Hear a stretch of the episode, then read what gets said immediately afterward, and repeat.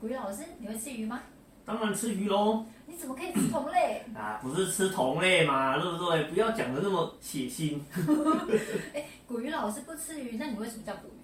啊！因为呢，我们在古海里面就是一条小鱼啊。老师现在应该是大金鱼了吧？没有没有没有，我们还是一条小鱼，投资莫忘初衷啊。所以古鱼老师会叫古鱼，是因为你觉得是古海里的小鱼，不嗯是大没金错鱼。